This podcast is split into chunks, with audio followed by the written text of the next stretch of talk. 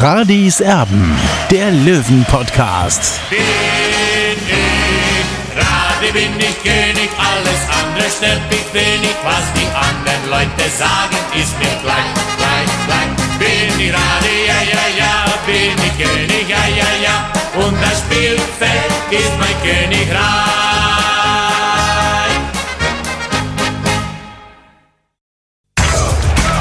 Radis Erben, der Löwen-Podcast.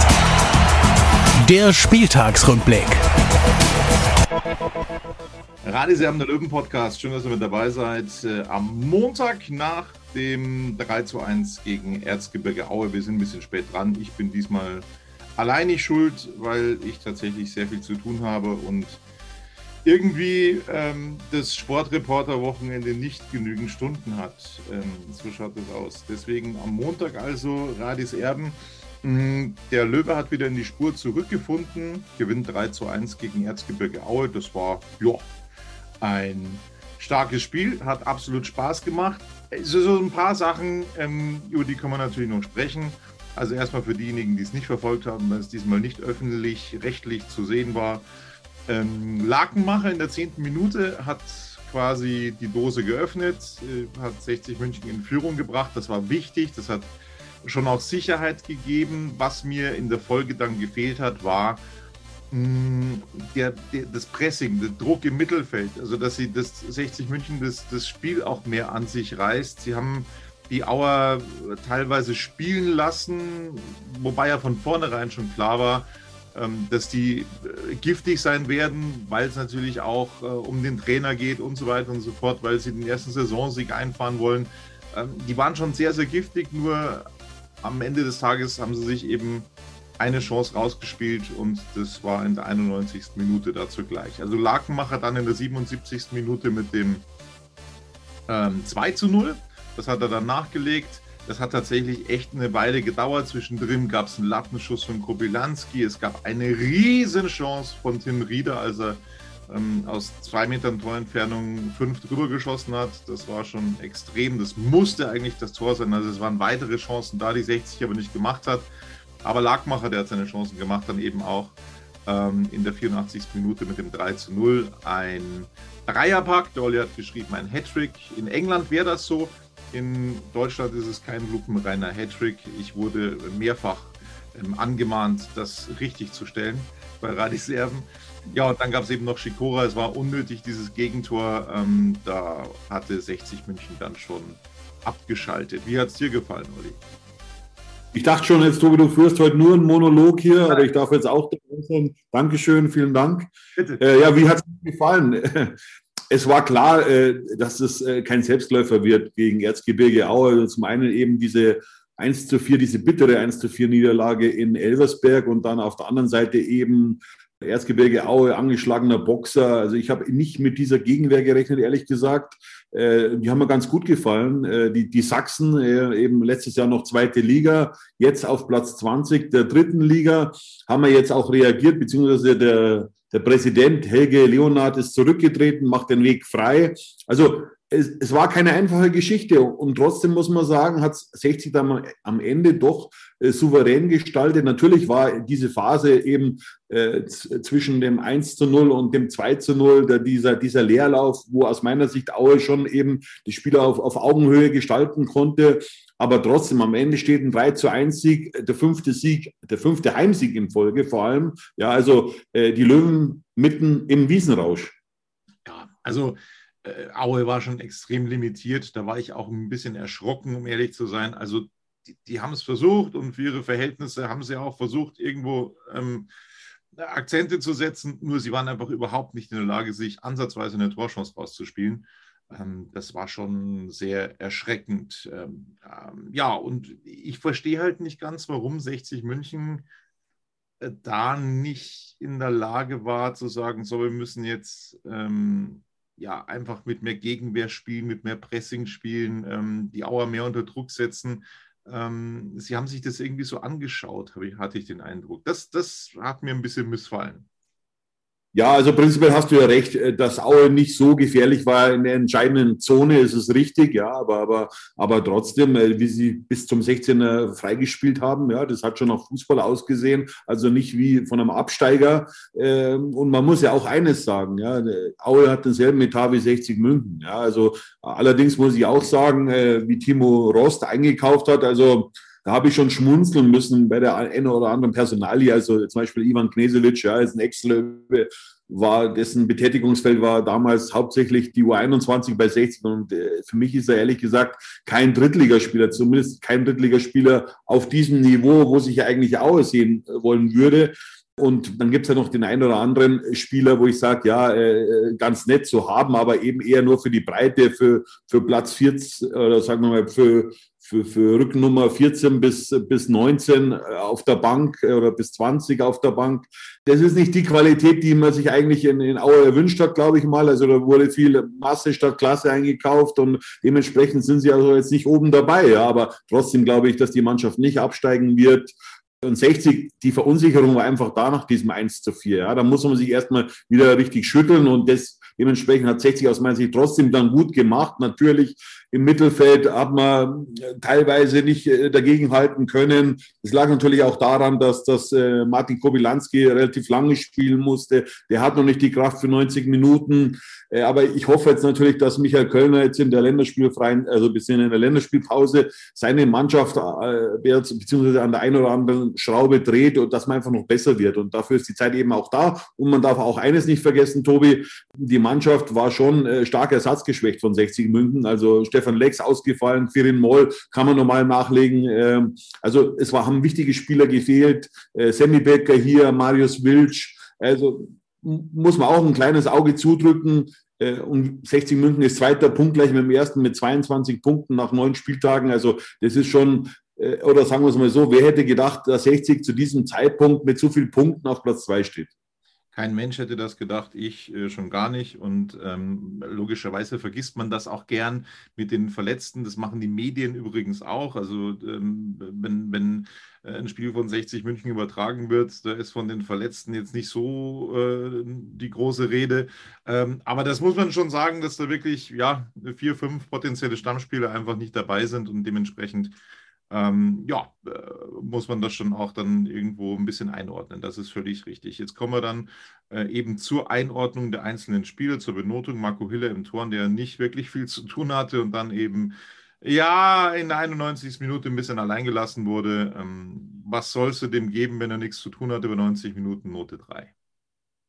Ja, das sehe ich ein bisschen anders, Tobi. Also ich muss schon sagen, so ein Ball, so, so ein natürlich scharf getretener Eckball im Fünfer, also ich denke jetzt mal an Gabor Kira. Natürlich kann man Gabor Kira nicht mit Marco Hiller vergleichen, ist auch klar. Äh, aber es ist schon ein Torhüterball aus meiner Sicht. Äh, da muss er eben, eben am, am, Rauslaufen, an den Flankenbällen, da muss er unbedingt trainieren, da muss er besser werden. Es reicht nicht nur, auf der Linie überragend zu sein ja, und im Eins gegen Eins ja, äh, da muss er sich steigern, unbedingt. Ja, da, da muss der Torwarttrainer auch Adi Huber äh, die Hebel ansetzen. Also da muss er besser werden. Natürlich ist Marco Hiller erst 25 Jahre alt. Das ist für einen Torwart kein Alter. Aber da sehe ich einfach noch große Defizite. Ja, und, und da klammer ich jetzt einfach mal aus, die großen Stärken, die er hat.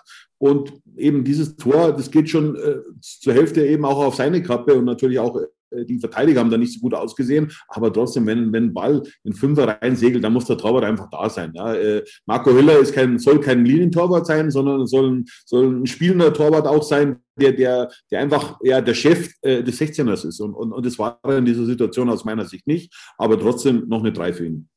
Also in der Situation äh, nehme ich ihn jetzt ein bisschen in Schutz. Ich gebe dir grundsätzlich recht, dass das schon, dass das schon äh, seine Berechtigung hat, was du gesagt hast.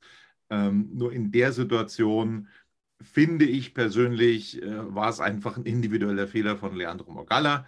Ähm, da gab es auch eine ganz nette Anekdote. Also da war, äh, waren die Kameras dann nach Schlusspfiff noch drauf. Äh, Michael Kölner ging ähm, auf Leandro Mogalla zu, hat erstmal ernst mit ihm gesprochen, dann ihn getätschelt und gelacht und äh, Morgalla war stocksauer. Also der hat sich nicht etwa gesagt, hey, ich freue mich jetzt über diesen 3 zu 1 Erfolg am Freitagabend, was gibt es denn Schöneres? Nein, der war richtig sauer über seinen eigenen Fehler. Ähm, und und äh, das, das zeigt auch, was dieser Junge kann und, und was, was ihn ausmacht. Also der ist da, glaube ich, auch ähm, sehr selbstkritisch. Also der ordnet das, glaube ich, auch in seinen jungen Jahren tatsächlich schon sehr, sehr gut ein. Also da war, glaube ich, Morgalla eher der Schuldige in der Situation. Kommen wir eins weiter zu äh, Christopher Lannert. Hm, nein, äh, das machen wir nicht, weil ähm, Lannert logischerweise eingewechselt wurde. Also das war jetzt äh, ja, der, der erste Kandidat nach Hiller bei ähm, deiner Bewertung, Olli, aber das ist natürlich ein Blödsinn, weil er nicht von Anfang an gespielt hat, ist mir gerade noch eingefallen. Logischerweise hat Deichmann hinten ähm, wieder begonnen, ist auch schon ein bisschen her jetzt seit Freitag, ne? Da muss man, muss man vorsichtig sein, dass man da keine Fehler macht. Also Deichmann ähm, hat hinten wieder begonnen und das hat, Olli, muss man sagen, ähm, dieser Wechsel zurück finde ich, schon richtig gut funktioniert. Ähm, klar hatte die Defensive nicht so viel zu tun mit Erzgebirge Aue, aber das war ja eine durchaus starke Vorstellung von Janik Deichmann. Jetzt muss ich mal kurz spicken, was ich ihm für eine Note gegeben habe. Schau, ich habe ihm sogar eine Note besser gegeben als du. Ich habe ihm eine Note 2 gegeben und du eine 3. Warum? Ja, ich, ich fand es 60 ehrlich gesagt nicht so sattelfest, äh, wie es jetzt vielleicht nach außen rüberkam. Ich kann mich an eine Situation erinnern, wo, wo Janik Deichmann äh, unbedrängt äh, den Ball zum Gegner spielt, der in einer gefährlichen Situation. Also der hätte auch ein Gegentor daraus resultieren können. Aber man muss auch sagen, es war richtig von Michael Kölner, Janik Deichmann wieder auf rechts hinten zu ziehen, denn äh, die Alternativen, die sind noch nicht so weit. Und äh, Michael Kölner hat sich einfach daran erinnert, wie gut letztes Jahr oder in der vergangenen Saison Janik Deichmann diese Position gespielt hat. Und das ist absolut richtiger äh, Schachzug gewesen des Trainers. Äh, und er muss jetzt einfach, es muss einfach mal wieder, sage ich mal, die Stabilität in die Abwehr rein und die ist eben, äh, führt aus meiner Sicht über, über Janik Deichmann, der natürlich auch im Mittelfeld fehlt, äh, durch seine Aggressivität, den Weg nach vorne, aber das kann er genauso über die, über die Außenbahn machen. Äh, und ich hoffe auch, äh, dass der Trainer ihn jetzt so lange hinten auf dieser Position lässt, solange eben dann wieder Spieler so weit sind, dass sie eben äh, ein gleichwertiger Ersatz sind für Janik Deichmann. Aber trotzdem nur die Note 3. So, dann sind wir bei Leandro Morgalla. Dem hätte ich, wenn diese 91. Minute nicht gewesen wäre, äh, hätte ich ihm tatsächlich eine Note besser gegeben. Er bekommt von mir die Note 3. Es gab eine, eine Situation, die, die vielleicht nicht so auffällig war, die vielleicht gar nicht so viele mitbekommen haben. Aber da, da muss ich sagen, da ist mir das Herz aufgegangen. Das war eine sensationelle Szene. Der Ball ähm, in die Löwenhälfte gespielt wurde, ähm, linke Seite und der Angreifer von Aue eigentlich, was die Entfernung zum Ball angeht, klar im Vorteil war.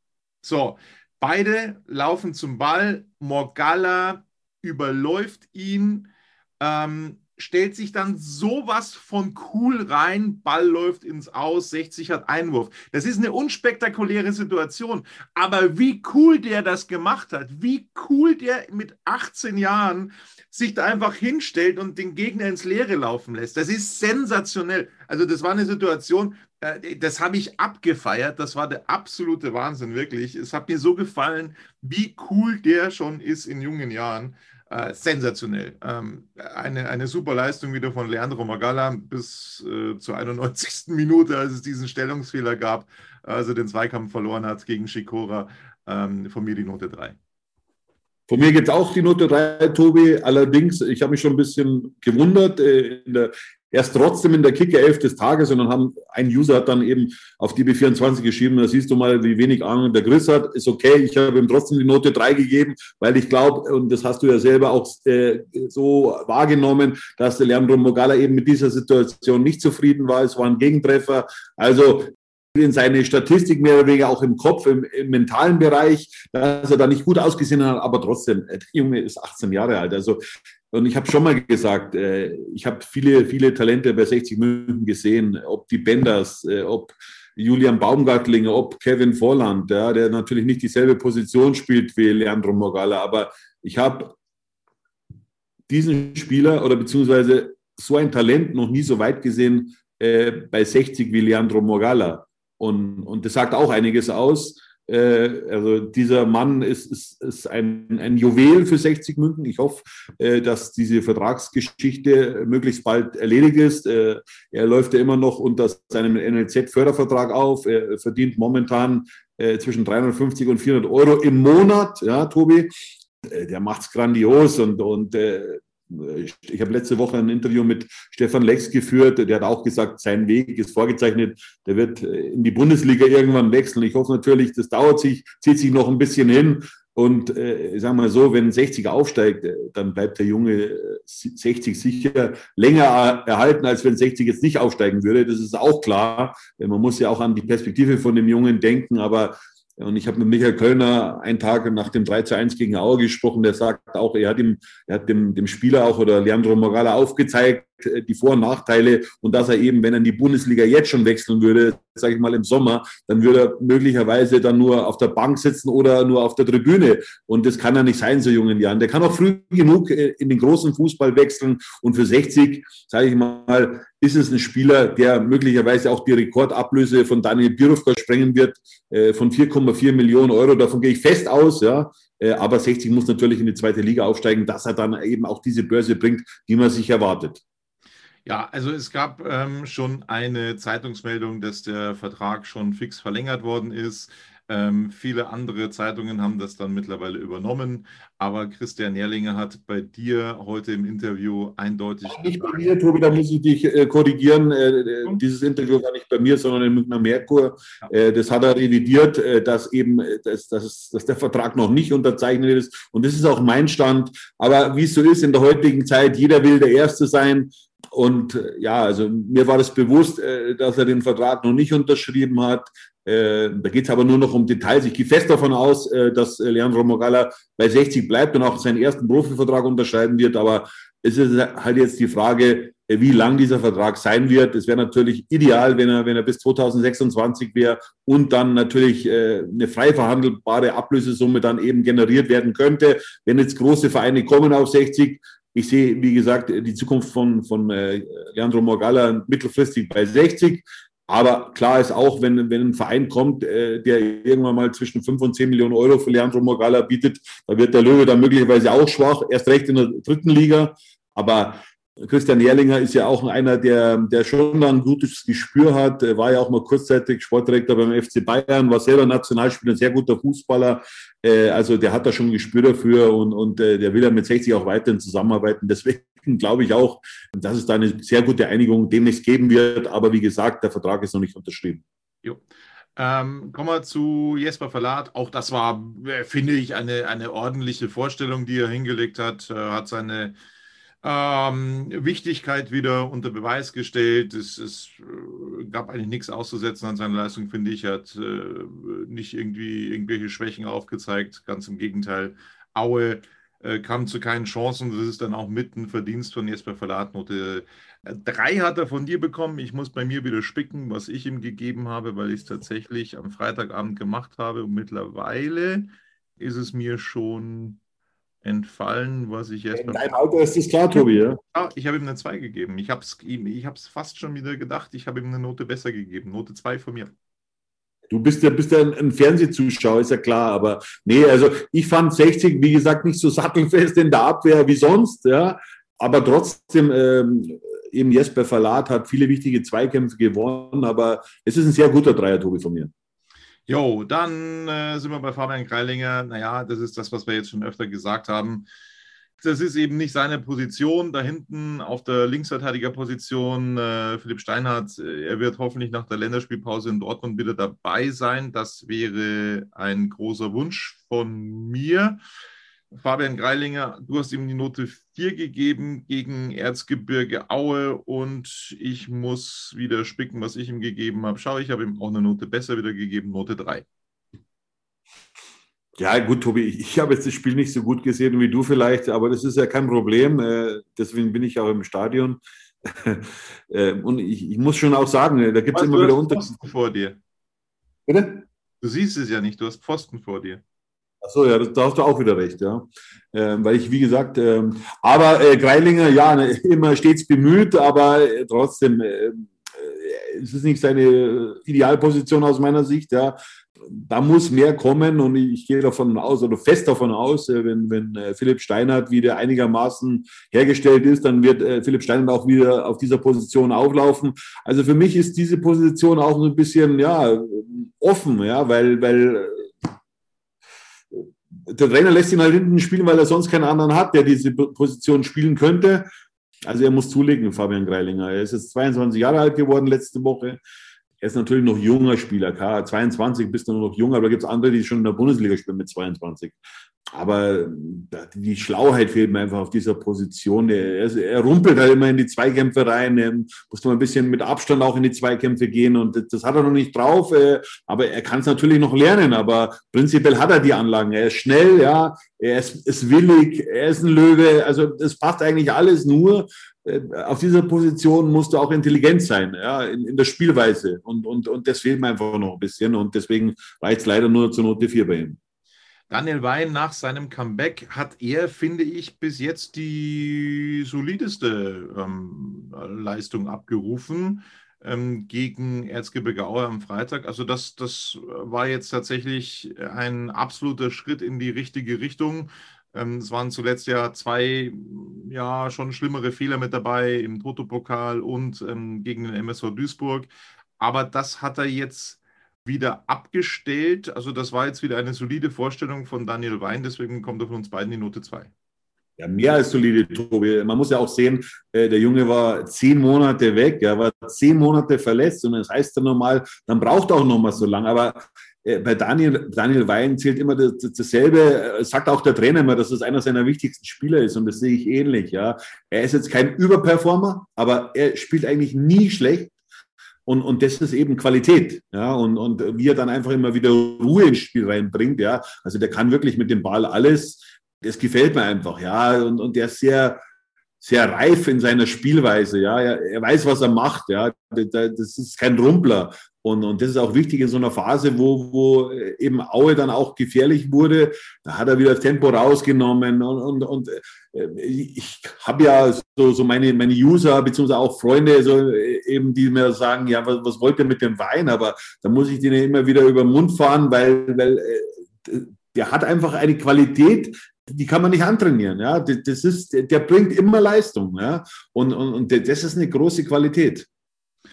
Dann sind wir bei Tim Rieder, der auch viel Qualität hat, der mh, hm, große Erfahrung hat und ich, ich, ja, äh, mich die, die letzten Wochen einfach ein bisschen enttäuscht hat. Ich weiß nicht, was los ist. Ähm, diese Chance, die er hatte, die muss er normalerweise nachts um drei mit verbundenen Augen machen. Also da den Ball drüber schießen, ähm, auch wenn das nicht seine erste Aufgabe ist, das Tore schießen, brauchen wir nicht reden, ist klar. Aber er muss mit seiner Erfahrung dann einfach dafür sorgen, dass es da 2 zu 0 steht. Und deswegen nennt es Abstrafen, was auch immer, aber deswegen muss ich sagen, da, da habe ich in der Situation die Welt nicht verstanden. Das beeinflusst meine Benotung diesmal schon bei Tim Rieder, deswegen kommt er von mir diesmal nur die Note 4.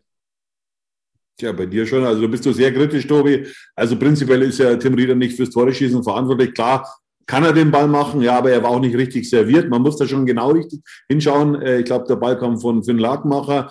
Aber äh, du gehst da ein bisschen zu kritisch mit, mit äh, Tim Rieder um. Äh, mir hat er letzte Woche eben in Elversberg nicht gefallen, weil er da abgetaucht ist. Aber trotzdem, äh, du musst auch sehen, welche Löcher er zuläuft.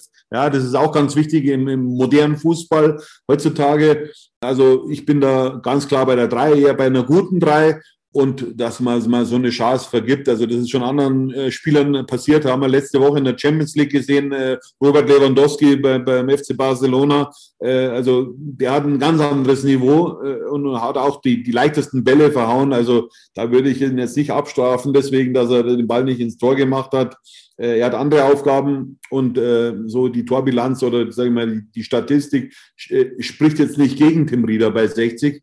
Und wir ein Heimspiel gewonnen, das fünfte in Folge. Also da muss man schon ganz klar sagen, auch wenn Tim Rieder, ich glaube, ein Heimspiel gesperrt war, spricht es für ihn und, und auch, sage ich mal, für die Entwicklung äh, von 60 München, dass die neuen Spieler vor allem hier wirklich eine Duftmarke auch hinterlassen. Ich glaube, über 61 Prozent der Neuzugänge sind an den Toren von 60 München beteiligt. Also das ist schon mal eine richtige Ansage. Und trotzdem, man muss auch sehen, bei Tim Rieder, er hat ab März nicht mehr Fußball gespielt, er war also mehrere Monate draußen. Das braucht alles seine Zeit. Für mich war Tim Rieder, deswegen war ich auch, habe ich mich auch in Anführungszeichen stark gemacht, dass der Spiel auch wieder zurückkommt. War er damals, äh, wie er das, das halbe Jahr oder war es ein Jahr, ich weiß es jetzt gar nicht mehr, da war, war er für mich äh, neben Sascha Mölders der beste Löwe. Und, und darauf setze ich einfach wieder und eben auf diesen Stallgeruch und, und er will mit 60 München in die zweite Liga aufsteigen. Er hat schon erste Liga mit Augsburg gespielt und äh, das traue ich ihm absolut zu, dass er dann auch in der zweiten Liga äh, ein absoluter äh, gesetzter Spieler sein wird. Ja, das traue ich ihm auch zu und ich bin auch von seinen Qualitäten überzeugt. Allerdings hm, hat er mir vor der Sperre besser gefallen als jetzt nach der Sperre. Also das, das, ich, er ist da jetzt noch nicht wieder bei 100 Prozent irgendwie. Also irgendwas ist da noch nicht, noch nicht so wie vorher. Ähm, er hat mich mehr überzeugt ähm, vor seiner Sperre. Keine Ahnung. Äh, wir sind bei Joe Boyamba, der letzte Woche bester Löwe war, dem ein Tor geklaut wurde. Es wurde ja dann auch nochmal noch mal bestätigt ähm, am Dienstag, ne, als äh, die Szenen dann nochmal angeschaut wurden, dass das eine klare Fehlentscheidung war, die ihm dieses Tor abzuerkennen. Ähm, er hätte eigentlich zwei machen müssen. Gegen Aue Er jetzt nicht der Löwe des Spiels. Ähm, ich frage mich, was mit Shoboyama in der Partie los war. Es reicht für mich gerade noch zu einer 3. Ja, das sehe ich ähnlich, Tobi. Was war mit ihm los? Also du, äh, Fußballer sind ja keine Roboter, ja, sind keine Maschinen und, und äh, klar war er fahrig, ja. Äh, ich muss sagen, er hat äh, viele Ballverluste gehabt, äh, immer die falsche Entscheidung auch getroffen. Äh, aber ich glaube, er hat auch diese Situation eingeleitet, äh, quasi von hinten raus auf Frenetzi. Frenetzi bedient äh, Kobylanski, der scheitert an der Latte. Also das war, glaube ich, da war er, glaube ich, beteiligt, wenn mich nicht alles täuscht. Aber sonst war es eher so ein, sage ich mal, ein verhaltener Auftritt von Joe Boyama. Der kann es besser, das weiß er aber bestimmt selber. Ja, er, er muss konstanter werden, auch klar. Aber wir reden da jetzt schon äh, von, von, von einem Luxusjammern sozusagen. 60 äh, ist zweiter, Punkt gleich mit dem ersten. Natürlich würden wir gern immer, dass die Spieler immer an ihre 100 Prozent kommen, aber nochmal, kein Spieler von 60 München ist aus meiner Sicht in einem Bereich zwischen 80 und 100 Prozent. Deswegen ist es noch viel Luft nach oben bei allen und auch bei Joe Boyamba. Genau, nicht, dass wir uns falsch verstehen. Also wir sind da sehr, sehr glücklich, wie 60 sich präsentiert, wie die Spieler in dieser Saison auftreten, aber wir müssen dann schon auch noch ähm, die Leistungen jeweils äh, benoten dürfen. Ähm, das, das muss uns dann schon zugestanden werden. So, und dann kommen wir zu Martin Kobylanski, wo ich ratlos bin, der mir auch schon so gut gefallen hat, aber ähm, das ist so ein Auf und Ab bei Martin Kobylanski ähm, er hatte eine, eine Riesenchance, die wäre auch beinahe reingegangen, wurde dann noch gestört, Ball ging an die Latte. Ähm, das war seine beste Szene, aber ansonsten in Sachen Spiel an sich reißen oder dergleichen, äh, da habe ich nichts gesehen. Ähm, er hat wieder gewirkt wie ein Fremdkörper irgendwie, Martin Kubilanski. Ah, also gerade noch eine Vier von mir. Ja, Tobi, äh, Martin Kobylanski ist schon so ein kleines Sorgenkind bei 60 München. Für, für mich ist er noch nicht der Spielmacher, den man sich erwartet hat. Vor allem, er hat ja eine, eine riesen Zeit gehabt, auch bei Eintracht Braunschweig, äh, ich glaube vor zwei Jahren, wo, wo Eintracht Braunschweig aufgestiegen ist in die zweite Liga, 18 Tore erzielt, etliche Vorlagen. Und seine große Stärke sind eigentlich die Standardsituationen. Leider muss ich sagen, dass ich davon bis jetzt wenig sehe. Ja, aber ich will nicht alles schlecht reden, denn er hat auch schon äh, Spiele mit entschieden. Ja? Ähm, ich erinnere nur an sein, seine, seine Vorarbeit in Dresden. Äh, das war das 2-0 von Tim Rieder zum Beispiel. Also das sieht man nicht oft in, in der dritten Liga. Und äh, er hat auch schon wichtige Tore erzielt. Ich glaube, das war es 1-0, glaube ich, gegen Meppen auch. Also das darf man jetzt nicht alles unter den Tisch kehren. Trotzdem, er muss an sich arbeiten, ja, und, und äh, man muss mal auch natürlich berücksichtigen, äh, dass er lange nicht Fußball gespielt hat. Ein Jahr lang bei Eintracht Braunschweig war er eigentlich nur der Joker. Und äh, er muss wirklich, er muss über die Schmerzgrenze gehen. Das sehe ich noch nicht bei ihm. Er ist teilweise ist er, ist er immer bemüht, äh, dass er, dass er wirklich, äh, sage ich mal, auch äh, über, übers, über das Level hinausgeht. Äh, aber gegen Aue war er eigentlich nach 50 Minuten platt. Ja hätte ihn der Trainer eigentlich auswechseln müssen. Er hat ihn noch länger auf der Bank gelassen, äh, beziehungsweise hat ihn noch länger auf dem Spiel gelassen, auf dem Spielfeld gelassen, äh, weil eben die großen Alternativen eben gefehlt haben. Aber äh, Martin Koblanski muss an sich arbeiten. Will er seinen Stammplatz verteidigen bei 60?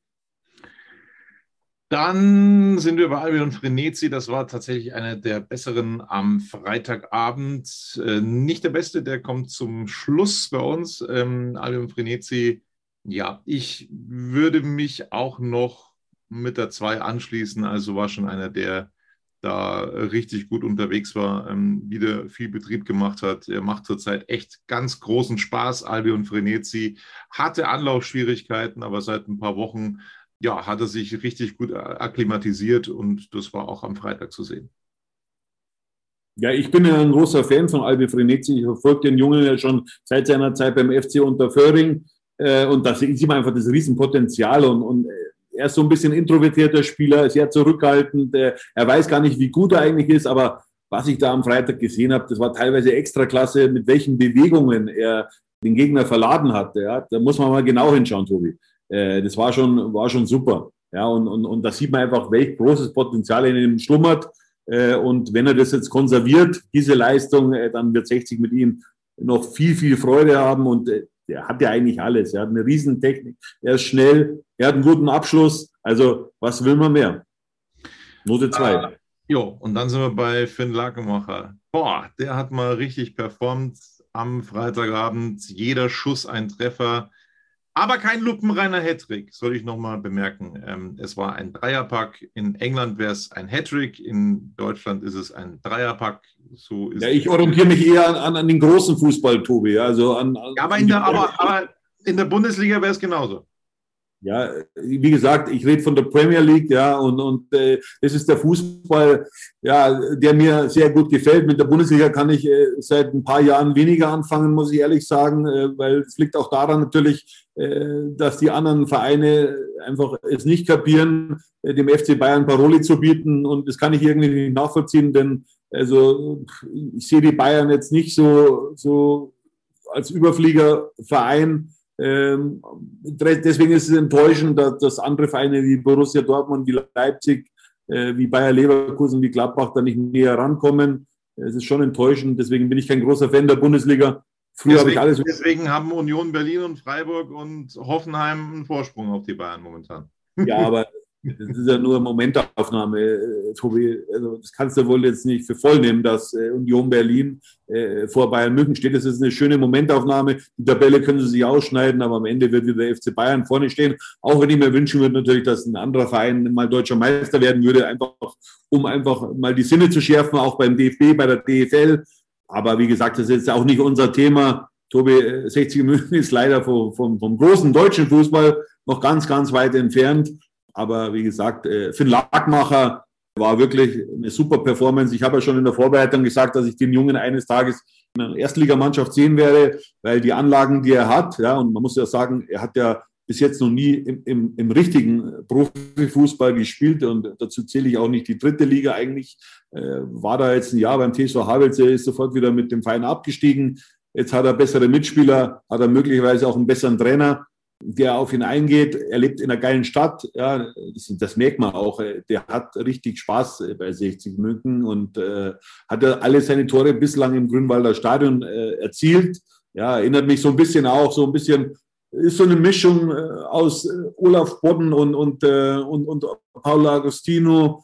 Aber er muss natürlich noch an seiner, an, seiner, an seiner Technik arbeiten, ganz klar. Ja, der ist ja eigentlich äh, auch mal Abwehrspieler gewesen. Also das sieht man schon. Der hat noch gehörig Luft nach oben in verschiedenen Bereichen und äh, wenn er drei Tore macht äh, gegen Erzgebirge Aue, dann hat er alles richtig gemacht und dann kannst du die Note 1 geben für Finn Lagmacher. Ja, absolut. Und man muss ja auch dazu sagen, er hat jetzt schon mehr Tore als in der kompletten abgelaufenen Saison erzielt.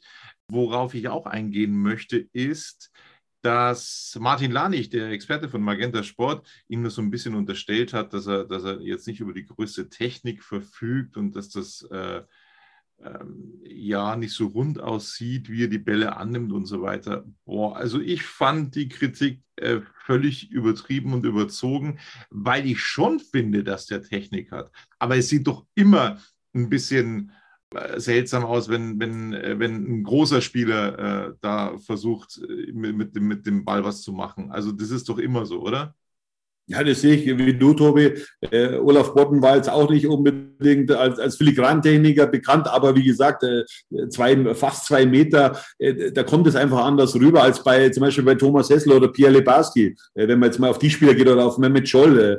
Das ist einfach eine ganz andere Liga. Ja, der, der ist im dritten Stock äh, und, und äh, deswegen kann ich die Kritik auch nicht nachvollziehen. Und aber das ist halt so, wenn, wenn, wenn ein sogenannter Experte dann einmal in der Woche dann äh, im Stadion ist und auch nicht gar nicht vielleicht auch weiß, wo kommt der Spieler überhaupt her? Ich meine, der hat sechs Saisontreffer bis jetzt in der dritten Liga, ist auf Platz zwei der Torschützenliste. Also da kann er nicht so viel verkehrt machen, aber er weiß ja selber, er kann es viel, viel besser noch. Ja, er ist, er ist ein Juwel, ein Rohdiamant, den es gilt zu schleifen. Das ist die Aufgabe von Michael Kölner. Und äh, da ist er in besten Händen, äh, aber so eine Kritik jetzt, dass er nicht die beste Technik hat. Also wer hat in der dritten Liga schon diese überragende Technik, sonst würde er ja nicht in der dritten Liga spielen. Also äh, das passt ja, da macht der Magenta Sport sein eigenes Produkt schlecht, ja, äh, muss man ja auch sagen. Äh, also so sehe ich zumindest. Äh, dritte Liga ist halt dritte Liga. Absolut. Ähm, ja, also da können wir jetzt äh, Geschichten spinnen vor dem, vor dem nächsten Spiel. Ne? Ähm, es wird im Westfalenstadion stattfinden. Ähm, der TSV 1860, also zu Gast im Signal Iduna Park seit ganz, ganz langer Zeit, dass 60 wieder äh, spielen, ähm, dann werden viele wahrscheinlich auf den Gedanken kommen, der sieht ja aus wie Holland, was, der ist wieder in Dortmund und so weiter. Ja, es wird äh, ein, ein sehr interessantes Spiel werden. Äh, da freuen wir uns schon drauf. Ich habe alles versucht, mit dabei zu sein, weil ich das selber so cool finde, dass das in diesem Stadion stattfindet. Aber ich glaube, ich werde es nicht schaffen aufgrund diverser Verpflichtungen an diesem Tag. Das äh, tut mir ein bisschen weh, um ehrlich zu sein. Das also ich habe ja, ich habe ja schon alles gebucht, Hotel, äh, dann äh, mit der Bahn bin ich unterwegs. Ich freue mich natürlich auch auf das Spiel, denn äh, ich war 2000, glaube ich, war es, äh, hat 60 da, seinerzeit 3-2 gewonnen in Dortmund, zweimal Agostino. Hinterher durfte ich äh, mit der Polizei eskortiert mit dem Mannschaftsbus mitfahren. neben Karl-Heinz Wildmoser saß ich, der hat mir seine halbe Leberkassemmel geschenkt. Also das waren natürlich große Erinnerungen und da sieht man auch mal, wie damals ja auch die Zusammenarbeit war zwischen den Journalisten und, und auch äh, der Vereinsführung. Ja, also das war großer Sport äh, und da ging es jetzt nicht um, um die halbe Leberkassemmel, Tobi, sondern einfach darum, äh, dass man dass sich auch dafür interessiert hat, was machen die Medien, wie kommen die Medien nach Hause. Das war halt eine andere Zeit, eine erfolgreichere Zeit und äh, das würde ich mir auch gern wieder wünschen, dass so äh, bei 60 miteinander umgegangen wird und vor allem, dass vor allem eines zählt, ja, der sportliche Erfolg muss über allem stehen. Ja, wir sind gespannt. Vielleicht schenkt dir Robert Reisinger in Dortmund eine halbe Leberkassemmel. Ähm, das wäre doch ein, ein ach, wäre das. äh, wir, wir, warten einmal mal ab, wie das so kommt. Und äh, schauen nochmal auf die Reservisten, die dann reingekommen sind. Äh, 80. Minute Lannert. Ähm, ja, ein bisschen spät für eine Bewertung, aber ich gebe ihm auch noch die drei, genauso wie du. Ähm, möchtest du was dazu sagen? Ja, Lannert hat mir gut gefallen nach seiner Einwechslung. Er hat ja nicht nur 10 Minuten gespielt, sondern bestimmt dann 14, 15 Minuten war er auf dem Platz. Es wurde auch noch nachgespielt. Äh, ja, also so aggressiv stelle ich mir ihn vor. Also das war, das war ein guter Auftritt von ihm und so darf er weitermachen. So muss er auch weitermachen, will er wieder zurück in die Stadt ist. Im gleichen Wechselfenster ist ja, Wörl in die Partie gekommen. Das habe ich mir schon vor Wochen gewünscht, weil mich ja der echt begeistert. Also das ist ein, ein richtig guter Techniker, ein richtig guter Mann und ich glaube, ähm, da haben wir auch noch viel Freude dran. Wörl, also der nächste Debütant von Michael Kölner, der reingeworfen wird in der dritten Liga. Er konnte jetzt nicht mehr so viel äh, auf sich aufmerksam machen, klar. Deswegen bekommt er von uns die Note 3. Aber ich freue mich wahnsinnig, dass er jetzt endlich debütiert hat. Also Marius Wöll hat mir wirklich sehr gut gefallen. Er war sofort im Spiel und ist einfach auch ein anderes Regal als seine Vorgänger in den letzten Saisons. Hat einfach viel mehr Qualität und das sieht man auch, das hat man in der Vorbereitung gesehen, da zeitweise hat er hinten rechts auch äh, gespielt äh, bei Michael Kölner in den Vorbereitungsspielen. Also da kommt ein weiteres Talent nach, nach äh, Leandro Morgalla und Michael Glück, äh, da freue ich mich drauf. Ja, und vielleicht hat Michael Könner ja zugehört bei Radis Erben. Wir, wir wissen es ja nicht. Vielleicht hat er ja gehört, dass ich gesagt habe, ich würde mir den wünschen, dass er jetzt endlich mal zu seinem Debüt kommt, der World. Ich habe noch einen Wunsch. Syr, den würde ich auch sehr, sehr gerne in der dritten Liga sehen. Also wenn Michael Kölner zuhört, bitte bei, bei Gelegenheit ähm, auch den mal einwechseln, weil das würde mich auch interessieren, wie der so, wie der so in der dritten Liga auf sich aufmerksam machen würde.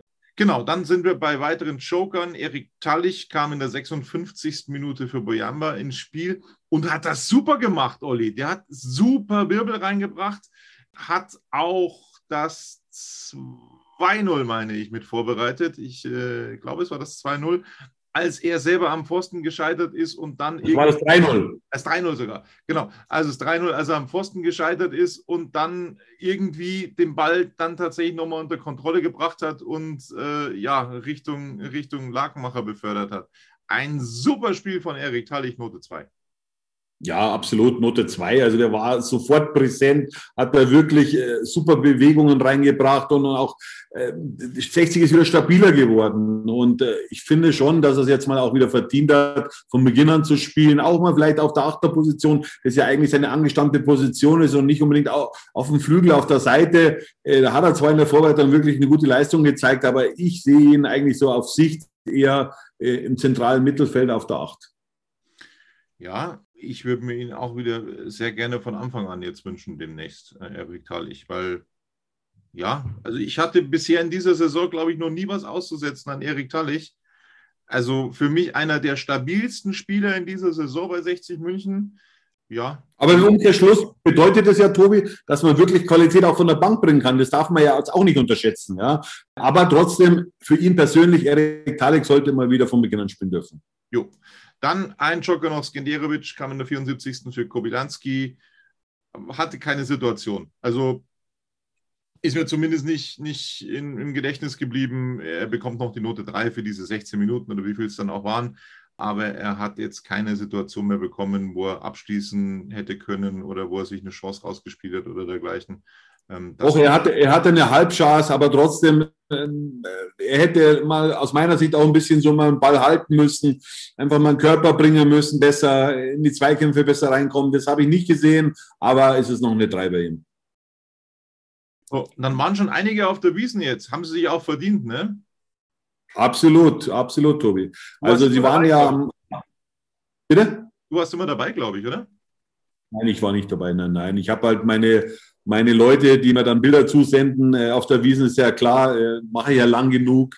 Die Mannschaft war am Samstag äh, wie der Trainer und die Geschäftsführung im, in der Bräurosel, in der neuen Bräurosel äh, und hat da mächtig Spaß gehabt. Es muss eine gute Stimmung gewesen sein, was mir erzählt wurde. Äh, ich glaube, dass sie auch am, am, am Sonntag dann nochmal waren, aber ähm, ja, und, und äh, man muss ja auch eins wissen, 60 ist auf Platz zwei zur Wiesenzeit. Ja? Also es ist schon mal eine Ansage, weil so oft hat man das noch nicht erlebt in, in der Vergangenheit bei 60 München. Äh, ich klammer jetzt einfach mal die Zeit von Daniel Birovka aus, jetzt diese Regionalliga-Meisterschaft, wo 60 natürlich da durchmarschiert ist. In der Regionalliga gehört ja nicht zum Profifußball. Aber Tobi, ich kann mich erinnern, in der Saison 1998, 1999 war 60 zur Wiesenzeit auf Platz zwei in der Bundesliga hinter dem FC Bayern, ja, und hat unter anderem ein Derby in Nürnberg mit 5 zu 1 gewonnen. Das muss man sich mal vorstellen. 60 München in der Bundesliga nach dem siebten Spieltag auf Platz zwei. Ja. FC Bayern mit 19 Punkten auf Platz eins, sechs Siege und ein Unentschieden, 60 mit sieben Spielen äh, fünf Siegen, ein Unentschieden und einer Niederlage auf Platz zwei vor Bayer Leverkusen, vor Hertha BSC, vor Hamburg, vor Kaiserslautern, vor Stuttgart.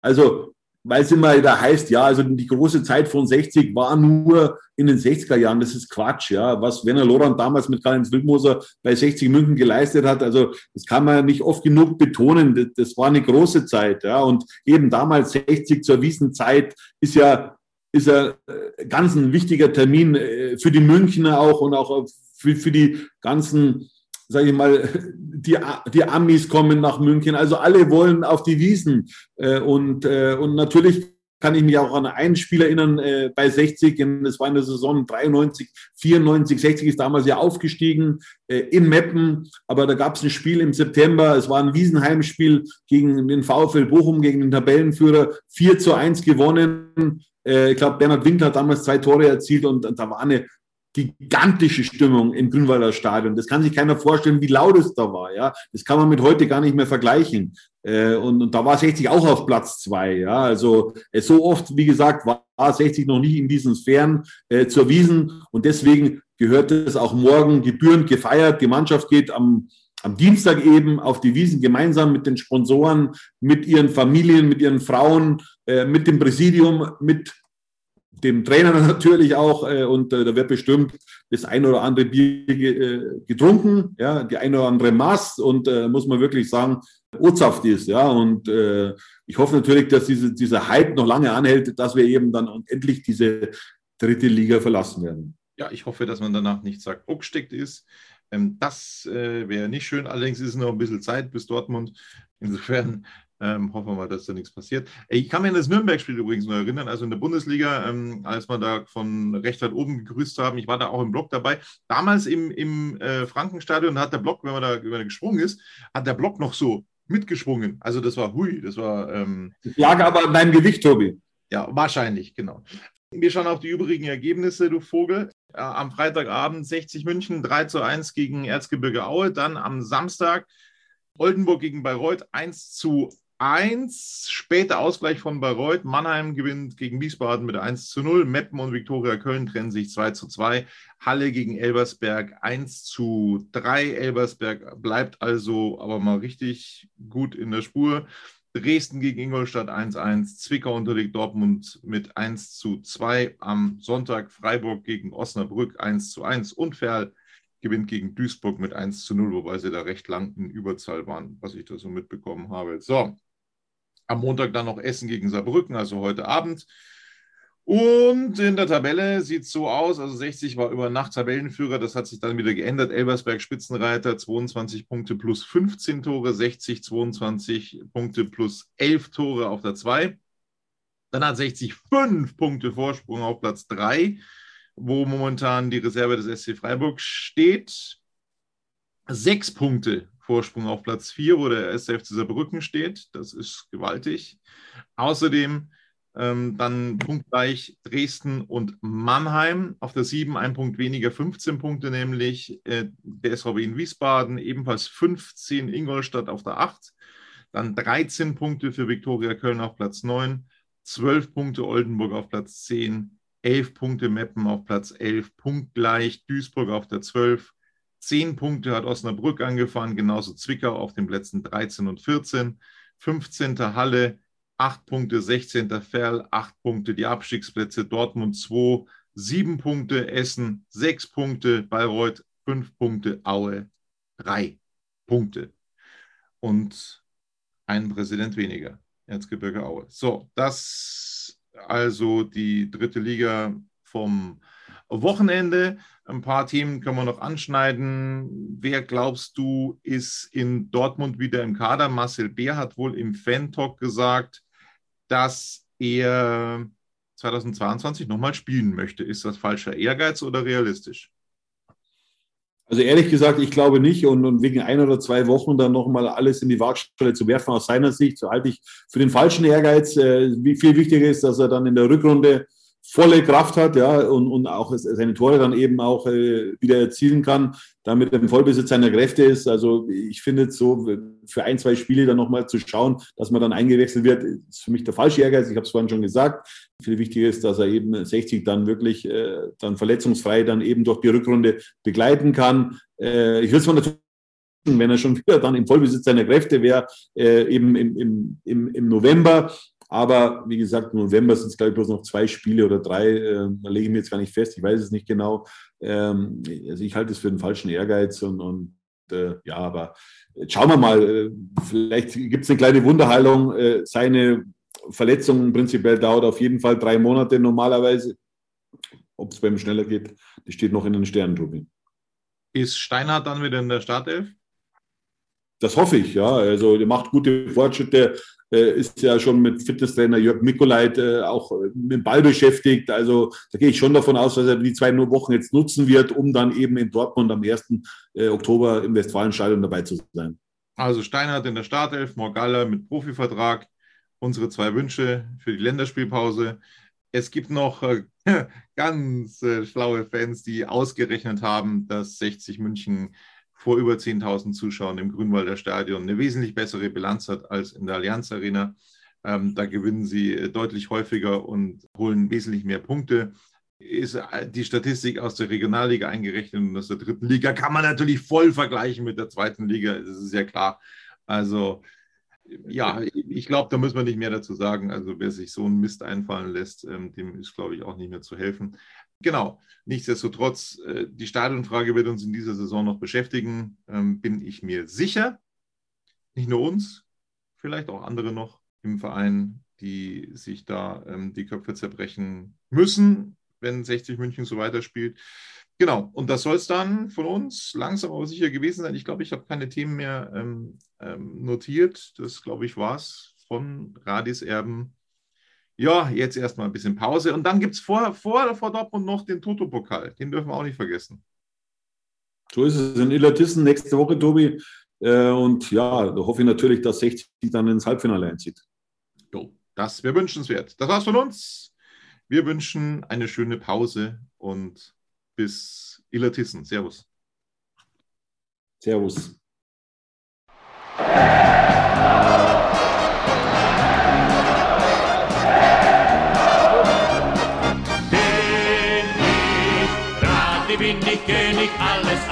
Stört mich wenig, was die anderen Leute sagen, ist mir gleich, gleich, gleich. Bin ich gerade, ja, ja, ja, bin ich König, ja, ja, ja, und das Spielfeld ist mein Königreich.